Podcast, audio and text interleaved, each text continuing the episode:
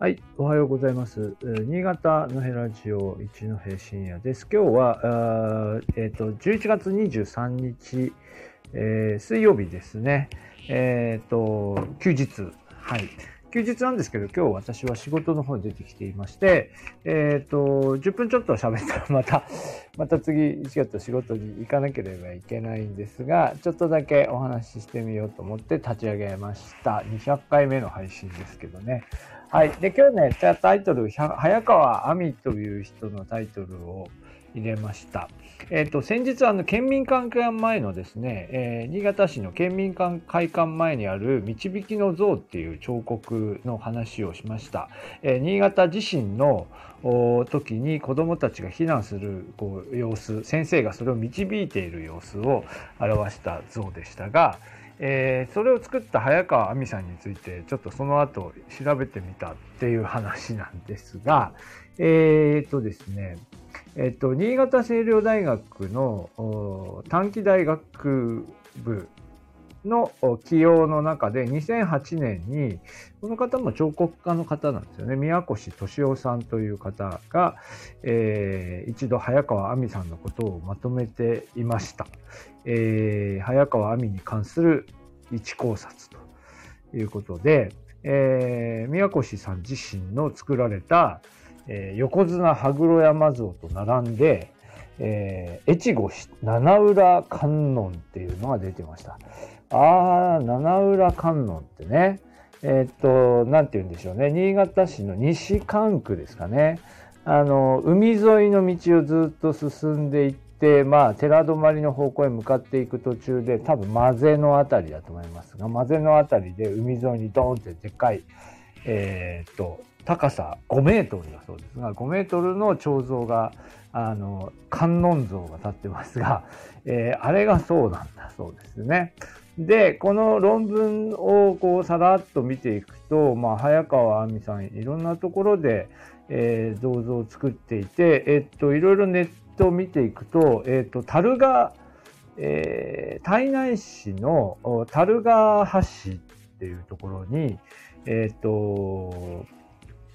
なんだっけ、えっ、と、羽越水害。羽越水害で大きな損害を出した、えー、樽ヶ橋の、まあ、えーあの、黒川村ですね。えー旧黒川村のエリアの、その慰霊の大きな観音像がまた立ってるんですが、それも早川さんの、えー作ったものだそうで、まあだから実は各地のですね、観音像は早川さんが作っていたと。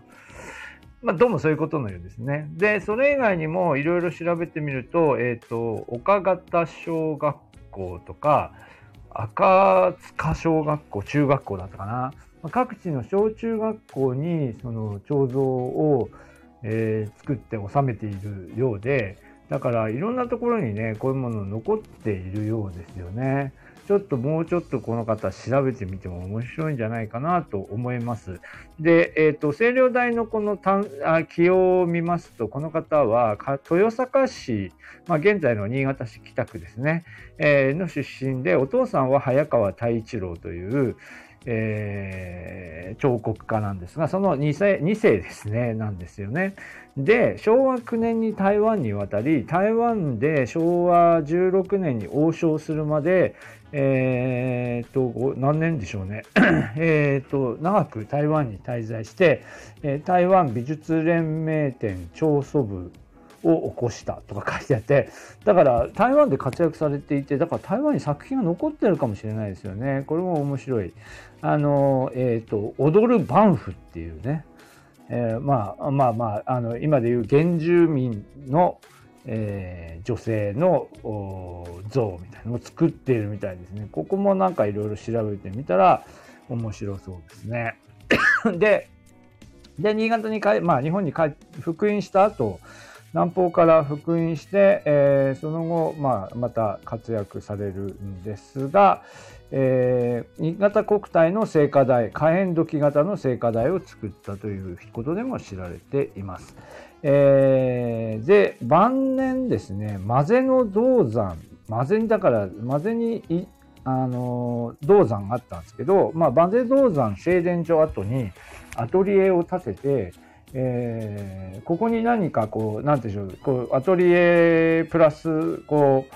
う、なんていうか、あの、テーマパーク的な、なんかここに人が集まるようなものを作ろうとしたみたいですが、まあ、志半ばで亡くなったと。えー、いうことのようですね。なかなかこの方、面白いですよね。えー、もう少しこう調べてみたいなと思いました。えっ、ー、とですね、ウェブの中で検索してみると、えー、早川亜美氏のこう、えアトリエを訪ねてって書いてて、混ぜのその、なんか山中に、えー、その、この早川さんが作った作ろうとしていたこのアトリエとかその周辺のいろんなオブジェみたいなのを送られ作られているのを、えー、訪ねていった方があ2011年に、えー、寄稿文を書かれていますね。これもなかなか面白いんじゃないかなと思いますね。えー、ね、まぜなかなかこう行く機会は私はないんですけどね。えー、まあでもあの、なんでしょう、あの、あっちの寺泊の方に行く時によく通りがかったりしていますね。はい。まあ、というわけで、まあ今日は200回目の放送なんですけど、予告通り淡々と、はい、配信いたしました。あまあまたこれからも継続して、え配信を続けていこうと思いますので、えまた皆さん聞いていただければと思います。今日は、え彫刻家早川亜美さんについて、まあ、これまで分かったところでしょうかね。ちょっとお話ししてみました。はい。じゃあ今日も、今日はね、えお休みの方も結構いらっしゃると思います。え、はい。充実した日を お